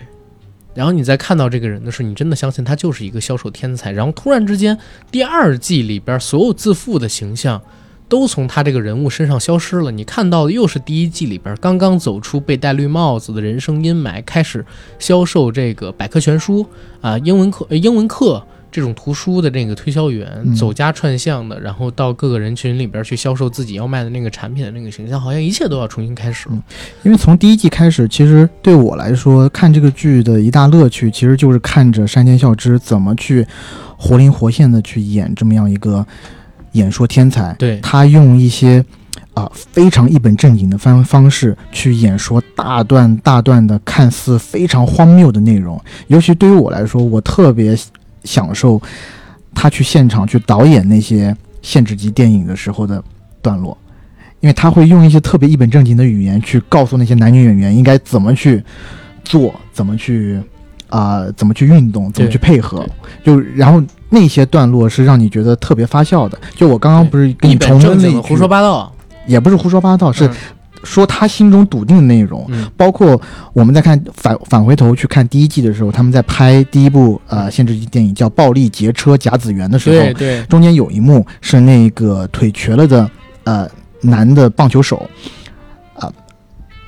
把那个呃把奈绪子，中间有一幕是那个瘸了的男的棒球棒球手，嗯。把奈奈绪子所扮演的那个女导游嗯，按在了一个巴巴。士巴士的侧面，对，然后要对他进行一些运作的时候，哎，这时候他们正在拍呢，旁边来了一对那真的几个甲子园的棒球手学生，学生，嗯然后就有他的那个工作人员就跟他说，哎，那个啊啊导演那边来了学生了，在看到我们的演出了。然后导演这时候一本正经的大声说：“斯巴拉西非常好，让他们看，这就是最好的社会教学、对，社会教育。我学学那个语气啊，非常好，一定要让他们看，这就是最好的社会教学，对吧？他用这种语气，而且他就是我，我后来发现，就是刚才我们看那点儿的时候，山田孝之特别强在哪儿？当他扮演的这个村西透在导戏或者正常说话的时候，他是没有口头禅的，但是当他一旦要开始。呃，向别人推销什么，向别人洗脑什么的时候，他就加一口头禅，说着说着，哎，说着说，哎，拿拿拿，嗯，对吧？他每隔一句就会有这么一个，每隔一句就会有这么一个。他这种演技上边的切换跟表达台词上边这种口头禅的加，你就更能让人感觉到这个人物的表演是让人信服的。可能现实当中是有这么一个人，每当他要蛊惑人心的时候，他就会加上这样的口头禅。他会换上另外一个角色。对，啊，就这样的演员真的是非常厉害。嗯，不愧是我童年的秦泽多摩雄。秦泽多摩雄那时候还是非常帅的，现在已经是油腻的不行了。对对对，他演的这个角色，但是也是为了符合真实历史上边那个孙希透嘛。你会发现他们俩演员这部戏里边，经过山田孝之刻意增肥之后，真的是非常像了，嗯，对吧？然后这时候，我觉得我们可以去聊一下这个嗯故事的几条故事线，因为第一季的时候，其实大部分的视角是追随着村西透的视角来的。嗯，嗯。但这部戏里面呢，导演有意为之，分开了几层视角，没错，尤其是以村西透和川田社长分道扬镳之后，他就分开了。比如说，有一条线就是追随着川田社长。对。川田社长，还有一条线呢，就是追随着这个阿敏，嗯。啊，包括哦黑幕就没有，就是主要就是这三条线。对，嗯。其实是三兄弟了，他们是最早组成蓝宝石影业，帮着黑岛国呃对，岛国合伙人，哎，朋友，你眼光可以哦，是不是岛国合伙可以这人岛国合伙人。嗯，对现实生活中，他们当然是因为金钱分道扬镳了，但是在这部戏里边，其实第一季有一个地方被人诟病，就是有人诟病第一季就是纯粹的村西透的个人表演，就是山田孝之的个人表演，其他角色都好像成了盲从者，他说什么就服从什么，没有自己独立的人物弧光。功能性人物，对你看到第一季里边，村西透他扮演的，呃，就是山山田孝之扮演的村西透，他从一个最底层的屌丝，背戴绿帽子的，然后家庭不幸福的这么一个屌丝，一步步成长为了限制级电影之王，对吧？成人电影之王。然后等到了这一步里边，啊，所有人都是围着他转，他的人物浮光是非常完整的，就是他的转变是非常立得住的。但是其他角色就全都是小配角，你记不清他们到底做了什么。嗯，但是你你不信，你现在回想一下，或者我们的听众听到这儿回想一下，如果你最近没回看第一季，你只能想起村西透，你想不起阿敏干了什么。阿敏就是开始带他去听这个呃情侣酒店里边偷录的那个录音机的那个人，嗯，而川田社长呢，之前是一个畏畏缩缩的，然后就是有这种特殊的癖好的那种，对吧？屌丝，然后因为看到村西去指导拍摄一个限制级的这个封面儿，嗯，对吧？就就好像是也是字母圈那么一个封面儿，对，然后突然之间觉醒了自己在这方向的这个欲望对。然后就跟着村西一起干，但是你你如果不看不回看第一季的话，很多你都忘了，你只记得村西头。嗯，但是第二季，我相信很多人看完了之后，一同样也是过两年，等到二三年的时候，虽然没有第三季，但是你回问你说阿敏干了什么，他会告诉你阿敏杀了谷谷，嗯，他会告诉你川田社长拿着小螺号在海边看着村西透，然后吹响了小螺号，然后阿敏的幻影出现了，说大叔你现在真是太呆了，对吧？就这个场景，只有在第二季里有。所以就是我自己感觉，第二季是导演为了弥补第一季当时留下的那个诟病，刻意增加了其他几个人物他的故事。我自己在这看第二季的时候，其实我对川田社长这个人物挺有好感的，因为他首先是一个特别重情重义的人，。对，第二呢，就是他确实也是稳重，一心想对这个蓝宝石影业好。对当这个村西透冲锋在前的时候，因为他有很多特别疯狂的想法，嗯。然后他也不在乎所谓的这种，呃，社会上约定俗成的一些嗯人际关系上面的一些教条，所以他导致他树他树敌了太多。然后，当所有一切需要一个人来善后，需要一个人来帮他擦屁股的时候，这个人就是川田社长。当村西透和这个电电视节目制作人大吵一架，扬长而去的时候，嗯。是川田社长跪在地上，对那个节目制作人赔礼道歉。然后，当村西透扬言要花几十亿日元去买这个卫星电视的时候，是川田社长第告诉他一个站出，来反对。你不能这样一意孤行，你。想你做你要你决定要做这件事的时候，呃，你决定要做这件事的时候，你有问过我吗？你有问过在场所有的蓝宝石影业的工作人员吗？对你有把他们的未来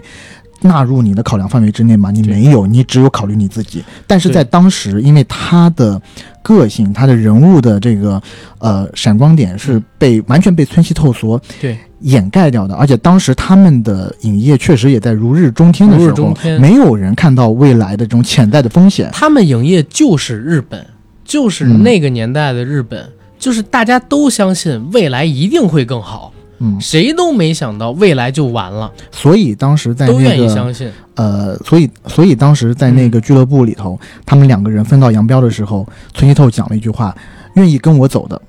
跟着我走。”嗯然后他走出大门的时候，所有的工作人员都跟着村西透走了。嗯这个人川呃，这个时候川天社长一个人在那儿落寞的在那儿哭泣，然后黄晓明啊，在那儿喝酒，中国合伙人，对，日本合伙人，啊岛国合伙人，岛国啊合伙人，岛国合伙人。对，，然后后面呢，就说了，就是从川田社长的行为当中，我发现，因为其实我看第二季的时候，我也不是跟你说嘛，我第一季的内容我其实已经忘记光了，我只记得荒田就是呃村村西透是村西透这个人呢，就嗯特别牛逼，对，特别一生就开挂的。然后呢，呃，当我看到了川田社长在一个人留守蓝宝石影业之后，他的一系列行为，我慢慢的深入到了这个角色，我知道了他其实内心里是爱着黑黑木香的香，但他也不敢表达。然后他自己内心的那份对于字母圈的热爱，嗯包括他自己要去出钱去找一些。呃那个技师去帮他服务的时候，其实我在看到那段的时候，我不觉得他是爱黑木香，他是爱那部电影里的那个角色黑木香。啊，也可以这么说。但是，我之前也这么想，嗯但是他后面这个行为让我觉得他是爱黑木香的，啊因为他买了一个充气娃娃，呃，模特，呃，人体人体娃娃，对，对，那个时候还是比较比较呃做的还比较粗糙啊。然后他就是特意给他画了口红，对然后呃给他的戴了假发，那假发上还做了刘海。嗯，然后你从远处看，那就是黑木香。然后他去哪儿都啊带、都推着轮椅，推着那个然后把那个娃娃就坐在轮椅上。但是他模仿的那不还是《我爱字母圈》那个片子里边的黑木香的形象吗？嗯，因为我觉得他要是想跟黑木香发生关系的话，是有很多次机会的，但是他好像只对《我爱字母圈》那部电影，跟那部电影之后想让村西透拍一个超越那样的一部类似的电影就感兴趣。我一直觉得是这个、嗯啊，也那有那就有多种解读吧。嗯反正我在这边，我我是更愿意相信他其实是爱着那个黑木香那就是我不希望字母圈 这么在在他的心中有那么大有有那么重的一个地位啊。嗯，但他确实是最变态的一个，在在癖好上啊，这就不能叫变变态吧？我觉得啊就是萝卜青菜各有所爱对，他就非得爱土豆啊，那就那就这样。然后呢，呃，阿敏在他的这个视角里面，我觉得也是挺挺有意思的，或者说挺深刻的，因为他在一开始他就和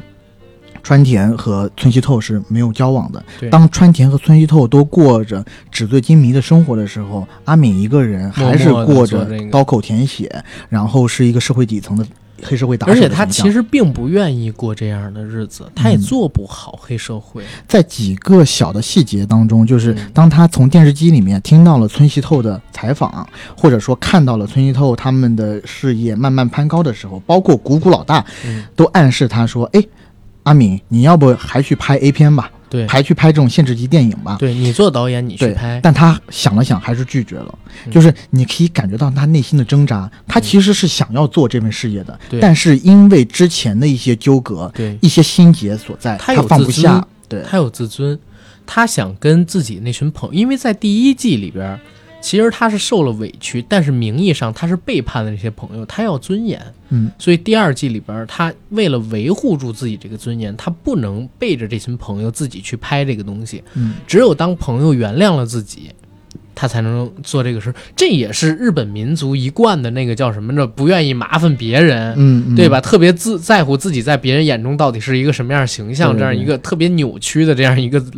民民民风俗吧，或者说人的行为逻辑。日本男人的尊严，尤其像呃，尤其像雅库扎这种、呃社会的团体，是可能放在古代它就是武士，对吧？那我那咱们看过很多武士的电影，其实武士电影里面有一类就是在于说，一个武士落魄的武士，他非常爱一个女的，是，但是他知道。以他现在的社会地位，他去跟那个女的做结合，他是没有办法给这个女的好的生活的。所以，他作为一个女武武士的尊严，嗯也要强迫他自己。我现在我不能跟你结合，我不能和你在一起，我必须要去打拼一片，打打出一片天以后再来说儿女情长。那往往就是在他打拼的过程当中就被人弄死了嗯啊，所以就是成一个武士的哀歌。我我前两天看那个什么，看徐晓峰老师就是解读日本的殉情，把日本的私奔跟中国的私奔，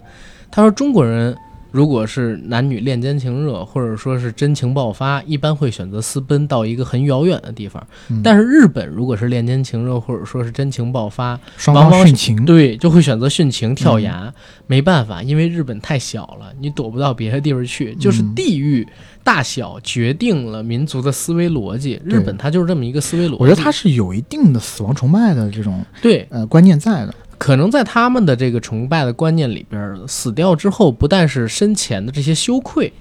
肮脏、羞耻都没了。而且呢，就是还会进入到他们神道教的那个理想里边去，嗯对吧？这就有点像，呃，印度教的那样一个感觉了，就是你嗯今生之后还有来生，对对吧？你要把增生这些东西全都给弄干净，嗯就这么一套逻辑。但是哎，这儿说到一个事儿，你知道我在上第二季发资源链接的时候，有好几个群里朋友说，哎呦，终于出第二季了。第一季那黑帮老大真有样儿，就真的很、就是古谷谷谷那个角色。嗯我我第二季唯一一个我觉得是大笑点的就是，他本来是让这个呃西内玛利亚嗯陪他嘛，对吧？就是扮演沙野家这个角色，加沙野家陪他，然后刚让这个沙野家推他的轮椅，他右边看了一眼，然后很平静的说：“阿敏，你不要杀我，你别杀我呀！”嘣，然后就被人杀了。对，泰山崩于面前而面不改色，嗯对吧？就是这么一个老大，他是真有样儿，真有样儿，然后挺是黑社会大哥范儿的。第一季里边也是，第二季里边也是，嗯，然后而且有尊严。你愿意切手指，我免你一亿日元，嗯对吧？我免你一亿日元怎么样？我都半身不遂了，我也免你，怎么了？对吧？他他有这么一个玩意儿。然后第二季里边对我觉得还有哪个细节咱们得讲讲？没有，就是我觉得是这样，就是嗯，第二季，而且我觉得我们刚刚不是说它分了三条故事线嘛，嗯嗯嗯然后它到了故事的后半段，阿敏和川田的故事线又合起来了，因为他们对，组合在了一起，把原来就是剩下来的这个他们最初的几部片子的母带又重新的翻制，然后想要去帮这个阿敏还钱，对，卖出去还钱。呃，对，卖出去还钱，其实，这儿我也觉得挺奇怪，就是明明川田社长他是社长啊，嗯他是公司大股啊，对吧？嗯然后他呢是开始出钱的那个人。村西那么有钱的情况下，社长居然连三亿、四亿都没有。村西可是买了那么多房产，手里还有十几、二十亿的现金可以直接买上。他在蓝宝石，呃，他在钻石影业，现实生活中啊，现实生活中嗯并不是在电视剧里边，现实生活中只拍了五部电影。啊，钻石影业才拍了五部电影，然后就倒了。所以按理说，这个川田应该挺有钱，我只能理解为就是，呃，这部电这部电视剧的导演嗯为了要美化这三兄弟之间的感情，因为在现实生活中，村西透和川田就是因为分赃不均，嗯然后分开的。有没有阿敏这个人我都不知道，但是有的话也肯定是因为分赃不均分开的。嗯，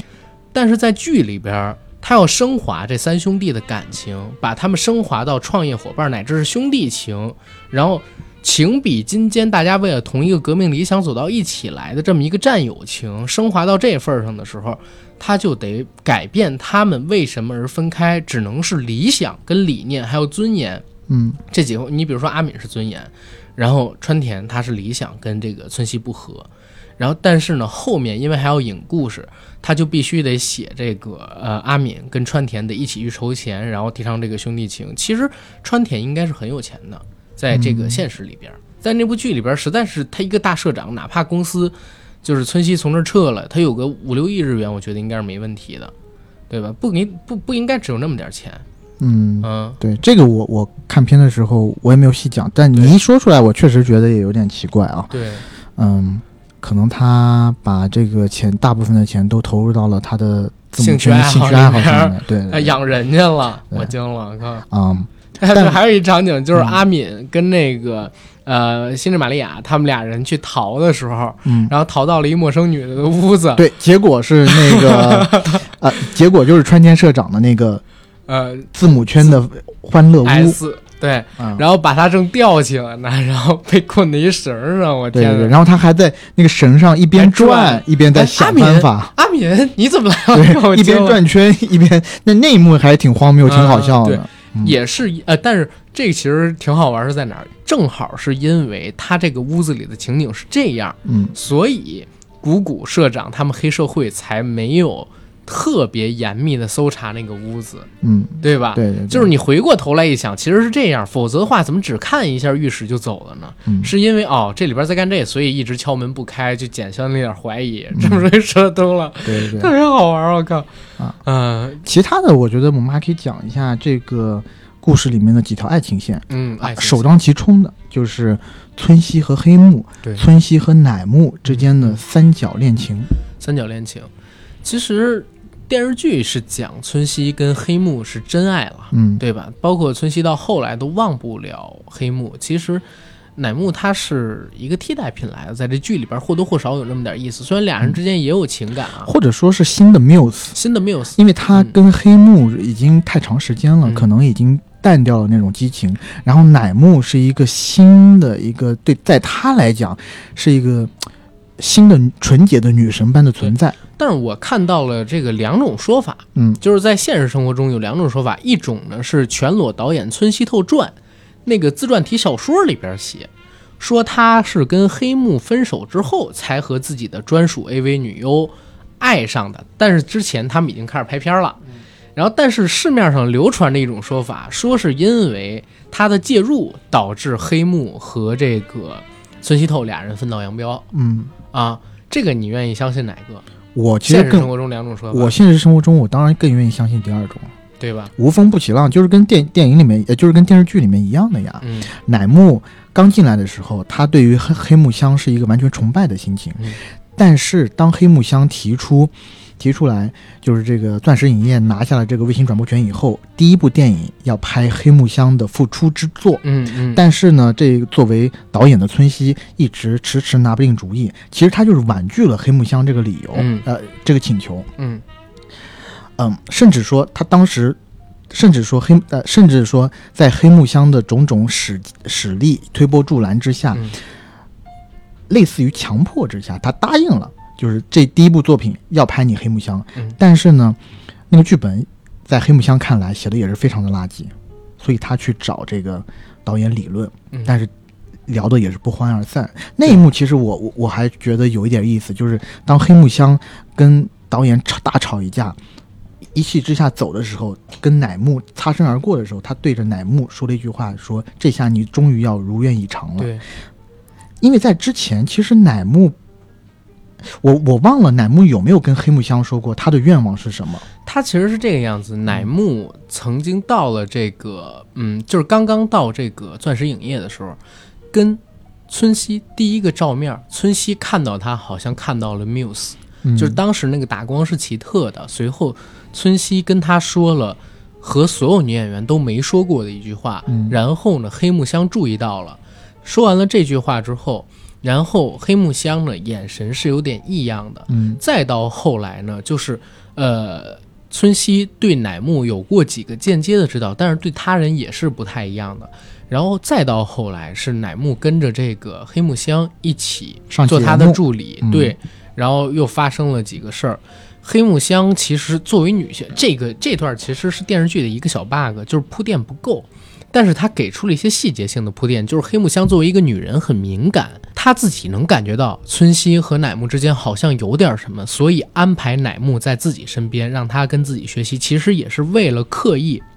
让乃木回避跟村西在一起，嗯对吧？但是他发现乃木在自己身边的时候，也是自己各种不舒服。后来乃木真的要下海拍片了，他发现乃木又拿不定主意，对吧？不知道该不该拍片儿。跟乃木交流的过程当中，发现乃木其实是仰慕村西透，然后加入这个公司，好像是他对外说看到的是我爱字母圈里边黑木香的表演，嗯但其实经过深层次这种理解，你会发现他可能是因为看到了我爱字母圈里村西透扛着摄影机的表现跟表达，嗯他可能一开始就是为了村西透，他是崇拜村西透，只是他自己开始都没有理解到，他可能一直以为自己是因为黑木香，但是慢慢，当黑木香跟他去不断的去试探的时候，他也理解到，尤其黑木香最后一句话，如你所愿了，他上位了。但是这段真的缺少铺垫，你要自己不断的去细品才行。对，因为我看这段的时候，让我不断的想起我自己特别喜欢的一部片子电影，叫《再次出发》（Begin Again）。啊，里面她的女主角当看到她的男朋友，凯拉奈特利，对吧？她看到她男朋友去了 L A 去嗯嗯，写歌，等这段 L A trip 完了以后，她回来给她听了一首歌，这首歌的名字叫《A Higher Place》。对，当她听到这首歌里面，首先这首歌非常欢快，然后呢，副歌部分有一句话就是“我谢谢你带我去了一个 take me to a higher place”。她一听到这句话，眼神一啪，眼神一呃不是，她听到这句话以后，脸色起了异样，然后起手就给了男朋友一巴掌，嗯。因为她听到这句话就知道哦，男朋友呃呃，就她的男友变心了，她的男朋友在这一趟 L A trip 里面肯定是受到了某些女生的激发，然后肯定是出轨了，这就是女生的直觉。其实我第一次看《Begin Again》那部电影的时候，我其实没有办法理解他为什么在这边很突兀的给了她一巴掌。嗯，直到我看了好几遍这个电影，到后面我慢慢的理解到，哦，原来他这个词的意境，又体现到他的这个呃，就是就是当这个就是这个女人物的心态，人物的这个，就是女人的直觉的有多么的敏锐。嗯嗯嗯，所以你看，尤其骚当当时挨了那个嘴巴之后，他一瞬间也反应过来了。如果他装着反应不过来还好解释，他一下就反应过来了，这个就有点不好解释了。我是觉得，然后村西透这也是村西透跟乃木他们俩之人之间的这种感情很奇异，但是我自己是认为啊，因为他改编自这个村西透嗯他的自传嘛，对吧？当然这个村西透自传是根据采访来的。我得到一个消息是，八六年的时候，村西透请一个纪实采访文学家采访自己，然后做自己的自传。但是自传写了好几年，等到后来的时候，村西透破产了，不给他寄稿费了。然后那哥们儿又追村西透，然后后来呢，还是帮村西透写书，然后赚来的钱给他抵稿，呃，给他抵稿费，然后等等等等，顺便帮村西透还钱之类的。嗯，所以才有这部书的诞生。那也就是说，这部书在写的时候，村西透人生他还是在经历自己破产边缘的那个时候，乃木真的在跟随他，而且嫁给了他，还跟他生了一个孩子。所以我相信，在村西的故事里边，乃木一定是有被美化的状态的，嗯，对吧？然后我们现在看到这部片子，就是乃木他其实真的是一个 muse 一样的存在，嗯，在这部片子里边，他为了村西可以付出很多啊。对，而且在最后，其实他是挺单纯的。对啊，为了村西投身这个现实级电影，为了村西把自己的人生毁掉，已经烂成了一滩烂泥，去干其他任何工作也不行，哪怕村西走到人生最低谷，去卖小商品，他还是愿意去跟着村西去住一个特别简陋的小的公寓。对对啊、但是我要说回来，黑木在村西最落魄的时候，对也想跟着村西。也想跟村西。我就特别羡慕这样的男的，有这么多女的就心甘情愿倒贴他。对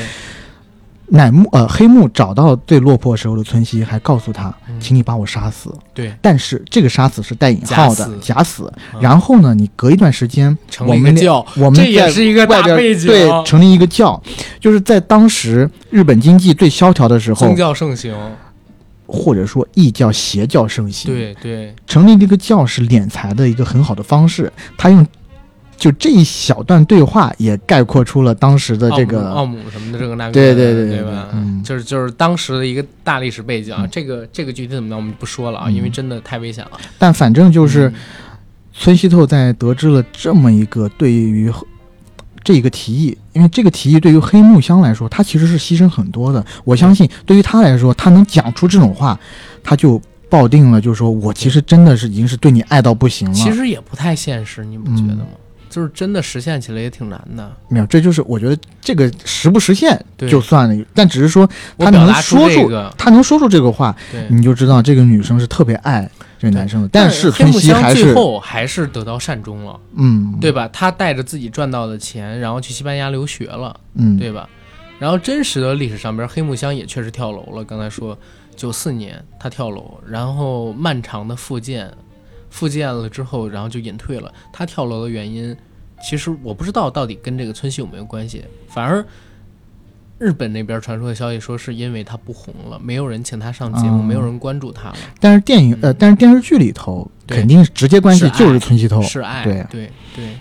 村西在就是电视剧里的村西是一个虽然其貌不扬，但是人格魅力，他实在太自信了，嗯太能蛊惑人心了。任何一个在他身边的人都愿意为了他而跟随，对，等等。但是我必须得说啊，这部戏里边有一个让我最难以忍受的事儿，就是奈绪子啊，对和三田村他们俩的感情。对，这个我也刚刚也想 Q 你说呢，这就是一个典型的舔狗舔到最后一无所有的故事。对，嗯，这个故事又好笑又好气又心疼。，对，因为有几个在限制级影片界的创举，嗯，有一个吧，就是发生在三田村身上。因为三田村呢，大家都知道，呃，他最开始做的是场务，对他也没有下海拍片的经验。对，但是呢，因为当时村西透他们要大量的拍片去赚钱，以去筹集资金的时候呢，嗯演员配给没有那么充足，这时候呢就让三田村顶上。那三田村当时还是个厨，对吧？对对，他跟奈绪子的这场戏嗯接吻完了以后，刚奈绪子刚刚要把他的胖子脱下的时候，嗯嗯，他就火箭发射了，就很快，奈绪子没有闪，然后就是幸福爆炸在了奈绪子的脸上。对，这时候就有了之后限制级影片中的一个惯常用的做法，也是那一个画面给了村西透老师一个 inspire。嗯，一个 inspire 啊对，他之后绝佳的 idea，对一个一个非常好的 idea，就是之后在限制级电影中我们经常看到的，甚至现在在一些譬如说 P 站之类的网网站上，它有一个专门的分类表，就是叫那一个分类，叫什么呢？叫 F 开头的一个词，F 开头一个词，但是呃，我们能说吗？就是还是不说了，啊，反正就是啊对对对，YS 啊，但是台湾的一个说唱厂牌叫这个名字。这个说唱厂牌里面的歌手有蛋宝啦 啊，然后李英宏啦。这个说唱厂这个说唱厂牌的老板叫迪拉胖啊，大家可以去网站上搜一下这个说唱厂牌叫什么啊，大家就知道这两个字是什么字了。对对，啊我我我真的惊了，然后 对，但是这个动作嗯确实是很多男生看了会有反应，会觉得很兴奋的这么一个动作，是的嗯是的，但很多女生会很反感啊。很反感，啊嗯，还好我从来不做这种事儿。然后说回来，刚才我们看到的这段感情，其实这段感情埋的线很早，嗯第一季里就有了。第一季里，当三田第一次看到奈绪子的时候，其实他就有心动，因为奈绪子出场太早了，甚至我觉得在第一集第第一季的第一二集里边，他戏份比黑木香都多。嗯，对，因为对吧她是拍《暴力劫车》甲子园的女主角，没错是那个女导游。所以在第一季、第二季里边，他都出现了，而且戏份很重。然后三田一直作为一个屌丝，默默的喜爱着他，但是他其实一直看不上三田。嗯，当然对吧了，三田长那样我也看不上。但是我很喜欢三田演员，他另外一部戏叫《侠饭》，叫《侠饭》，很好看，我就不给你剧透了，嗯是做菜的一个做日料的那么一个戏，啊一个呃日本大厨，然后长得特别像黑帮，然后跟一个日本屌丝住在一起，用自己做的菜治愈这个男屌丝，就是这个男屌丝是三田。哎呦，啊啊，叫《侠饭》，可以去看看，也不长，好像也就十一、十二集吧。这个日剧啊，那他他挺适合去做这个男屌丝这个。在那里边，他就是纯屌丝，他吃酱油泡饭，然后生活在社会底层，住的房间就基本上十一二平吧，这个大小，那是日本御宅族比较常租的一个空间大小房间了。不过在这部戏里边，他其实有几次机会和呃奈绪子有肌肤之亲，但是你能明显看到前几次，不管是第一季还是第二季，奈绪子对于三田他都是一个很看不上的态度。直到奈绪子避税的那三千万被春熙花掉，然后看到奈绪子生活过得很拮据，一点钱都没有的三天，依旧还无微不至的关怀着他，保护着他，甚至把自己的积蓄给到奈绪子。奈绪子终于对他动情了，嗯两个人展开了一段，在我看来可能是二零二一年最动人的日剧的男女之间的台词。嗯，对，男女之间啊，我说的是嗯嗯，啊这确实是最动人的，因为最近两年好像有很多这个就是耽美向的这个啊日剧，那个就不算在男女里边了啊。嗯嗯但真的，他俩那段台词是挺打动人的。正当我后面以为奈绪子怎么也得投桃报李，真正对，这个也是我所吃惊的一部分，对？吧？我昨天晚上看到那一幕的时候，我整个人惊了。嗯，我说奈绪子，你可真演了一出好戏呀、三千万拿到手以后啊，啊，你又找到了下家，找金龟婿。然后干了这档这档事儿，你这不就是网上说的石动燃剧吗？不过他还算厚道了，他把钱给了那个嗯呃，就是山田山田嘛，对吧？而且说实话，我开篇的时候我跟你讲，我说三千万日元大概是一百五十七万的人民币，哪怕算是购买力，那个时候也就四五百万，对吧？你四五百万的一个人民币，在九十年代，哪怕房地产泡沫破裂后的日本，你基本上东京买一套大点的房，然后你就没钱了。你有你跟一个只有三千万的一个，就是有一套房的一个男屌丝，他只有这个啊，其他工作他也不会干什么，跟他在一起，或者选择跟一个在银行工作的，然后能轻轻松松拿出三千万帮你还钱的这么一个金龟婿在一起。奈绪子做的是精致的利己者的选择，嗯，虽然我看到之后很生气了，对，这也是在我生命中一次又一次发生的事儿。三点给啦，然后严查啦，说谁都没用，做做做做谁都没用，对吧？所以这个是我周围的朋友经常遇到的事啊。啊，对对对，你不会以为是我我吧？没有啊没有，我惊了，我说的是我嘛嗯，对吧？我是你朋友嘛。然后说说这个有意思的事儿，我看到那点儿的时候，开始我还看就是三田真的就是很男人嘛，对对吧？啊，你这样也对，这样容易让我死心。对然后本来这个橄榄球很壮的橄榄球还说、你这么说话太不负责任，太伤人了，橄榄球不要动，这样容易让我死心。对那对对，而且奈绪子要而且他还给他他啊嗯，而且他还给那个金金龟婿嘱咐，你以后一定要好好的照顾他，对不能让他受一点委屈。对男们啊，不是 男人，爷们儿，爷们儿，对然后把门一带上，然后这个时候橄榄球开始夸他三天你真的好成熟好啊！成熟，然后你太有风度了。嗯然后刚说完这句话，正在下楼梯，在门门外的这个奈绪子就听到里边撕心裂肺的哭喊难得斯卡，凭什么不选我？按怎么样的道理都应该选我吧？奈绪子，你太过分。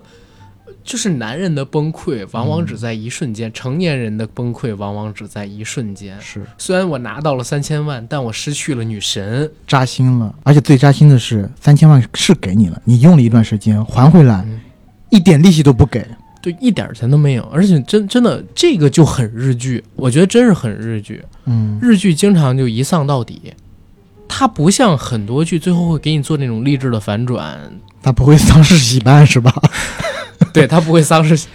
他其实想丧事喜办，但是洗到一半儿还是没憋住，接着就丧办了，还是丧事？还是丧办，不是不是丧办，是直接火化了就。他没给你时间洗办、敲锣打鼓什么的，直接送火化场、焚化炉，直接把你火化了。我真的惊了，我只能 烧成一堆灰奈奈绪子这个事儿，真的让我觉得三田，其实三田很很善良，你不觉得吗？他是一开始到结尾都很维护导演。嗯他是什么时候崩溃的？是在发现导演欺骗了他们所有人、出卖他们所有人的时候崩溃，但最后还愿意为导演就付出点什么的那个。他是发现了导演私自拿着，我觉得他是发现了最重要啊，我觉得最重要的，他是发现了导演拿着奈绪子没有打码的片子去私自贩卖的时候，啊他整个受不了了，他就是冲冠一怒为红颜。但是你知道，他到了后来就过了这个事儿之后，他再遇到导演，嗯，他还愿意跟导演说说话，直到导演去偷，就是黑木香那个我爱字母圈那个碟的时候，嗯还跟导演这边好声好气，但直到被打呀，然后怎么怎么样，他真的好善良。就是难道善良的男人都应该被奈绪子就是抛弃吗？你说到这句话的时候，我真的心里痛。我我感觉到我们这个房间下雨了啊，原来是我自己的眼泪。就我当时看到这个场景的时候，我因为我家里边只有贝瑞甜心，我真的想冲进去抱着三田，我说哥喝一杯，哥喝一杯，让这口酒甜甜蜜蜜你的心，逃出这个伤疤。真的，我们这种善良的人就该被，就该被欺骗吗？就该被抛弃吗？就该被不被选择吗？嗯，心酸、心痛、心累，就看到奈绪子，就想到了很多在我生命中擦肩而过的人，知道吗？是，我觉得贝瑞甜心以后可以出一款酒叫“醉生梦死”。当遇到这种难过时刻的时候李，做代言人，喝一口，对，忘掉所有的不快乐。就是一定要找李红旗做代言人，而且眼泪就是在那个那个醉生梦死那个贝瑞甜心酒的广告里边，眼泪得是倒着往上流，意识流了，意识流了。对吧？我觉得你完全是一个艺术派的导演。然后一倒过来，发现哦，是李红旗在倒立。哇，对吧？然后他喝了那个酒之后，眼泪就哎流回了眼眶里，然后镜头再倒回来，对吧？你这你这段不多说，费里尼都要为你鼓掌，狮子牛逼 牛逼是牛逼吧？狮子，牛！逼牛逼！但我这呃，但是贝瑞甜心可能不听咱们这么来啊，咱回到这个，回到这个片子，回到这个片子。你为什么我刚才提到就是《华尔街之狼》跟这个《八面煞星》，其实它都有一个什么，就是逐渐失控的加速。嗯八面煞星逐渐失控的加速是在于他的呃夫妻关系的毁灭，他朋友之间的这种崩坏，这种情感的崩坏，他自己对毒品的依赖。然后华尔街之狼呢，是在于对情欲的放纵、对药物的滥用、对金钱的过度的盲目的挖掘跟崇拜，然后对司法体系的这种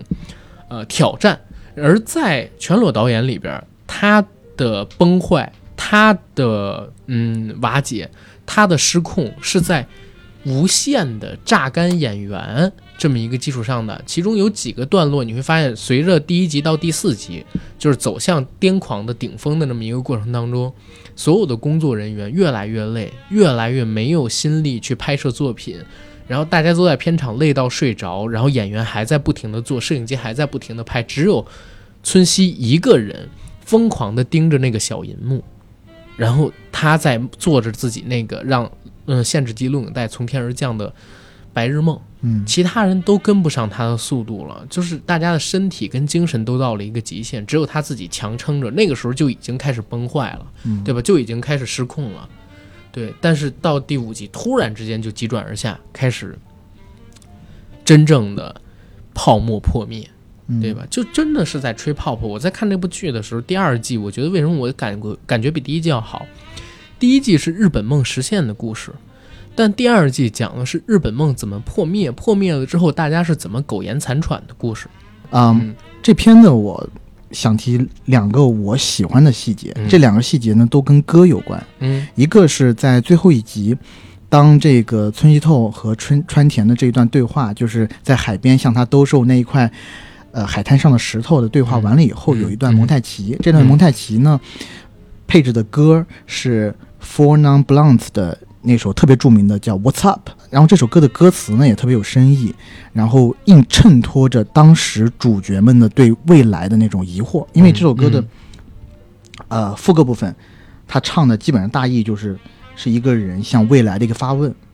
就是未来该去向何方，然后他想努力的挣扎着，想要去改变自己，然后挣脱命运的桎梏。嗯然后他一遍遍的向神祈祷，他去匍匐在地，他祈求，但是好像在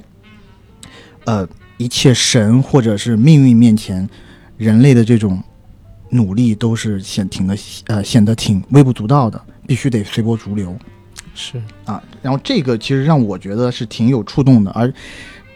这一个发问。就是通过这首歌的发问，就是这个世界到底怎么了？对，我们周遭的一切发到底怎么了？出时代的拷问最强音。然后这首歌我们呃，这也是我们为什么用这首歌做开场的原因。对，然后还有一首歌呢，就是片尾你等等，你在说这个之前，我要做一个广告啊，您要做广告呢。因为我要让你说的这首歌跟我们的背景音乐同时响起做结尾。哦，OK，所以你在说之前，我必须要把我们要做的口播做完。就是我们硬核电台现在呢建了上海群、北京群，然后月初吧，七月初我们要建岭南群，嗯就是广东、广西、海南。还有福建这部分的朋友，如果想来加群的话，也欢迎告诉我你们的所属地，然后会单独把你们拉进岭南群里边去。北京、上海也是一样，告诉我你在北京跟上海。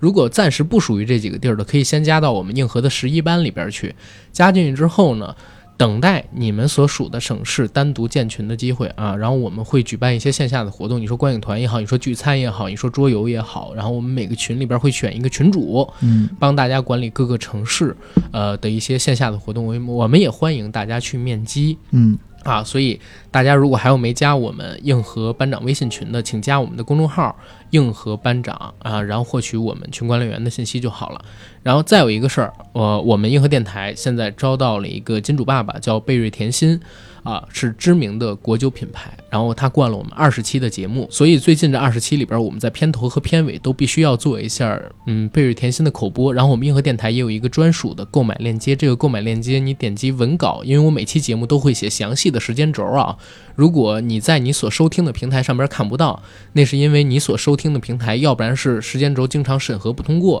要不然就是没有时间轴这个功能。但是在大平台和公众号上边都有时间轴，几分几秒我们说了什么，这上面都有注明的。然后你要不然可以在时间轴里边去找购买链接，要不然可以在我们的公众号的阅读原文里边去寻找购买链接，都可以拿到贝瑞甜心的市场最低价，比罗森、比多点、比便利蜂都要便宜。然后也是我们的合作伙伴，所以大家加油！如果有想喝酒想送人的，欢迎去买点尝试尝试。这是清酒日式的甜口味儿，欢迎大家晚上小酌一杯。然后你说结尾的那首歌，我想要说的第二点呢，就是这部片子的曲片尾曲，嗯，是他用的是。鲍勃迪伦非常经典的一首歌，叫《像一块滚石一样》，Like a Rolling Stone。然后这首歌的歌词呢，大家可以之后找来看，它其实特别贴合村西透这个人的生活，因为他一开始这个时候我就开始放。啊，你就开始放，因为他一开始讲的就是一个人，就是曾几何时你忧郁富足衣着光鲜，然后你，但是到了副歌部分的时候，你会发现。这首歌里面所吟唱的这个人，他的生活起到了一个极大的转变，起到了一个什么样的转变呢？就是之前他是高谈阔论的，他的头颅永远是高昂的，嗯，他永远是，呃，耻笑着别人，然后毫不掩饰自己的优越感。但是现在，他已经三餐不济，衣食无着，为寻生计，迫不得已四处奔波。对，然后他最后有有有个发问，就是 How does it feel？这滋味如何？To be without home，你洁身独行，找不到回家的方向。Like a complete unknown, like a rolling stone，完全没有人知道你颠沛流离，犹如一块滚石一样。嗯。然后这时候，就像村西透导演说的那句名言一样：人生就是一场不断取悦他人的游戏。嗯。selling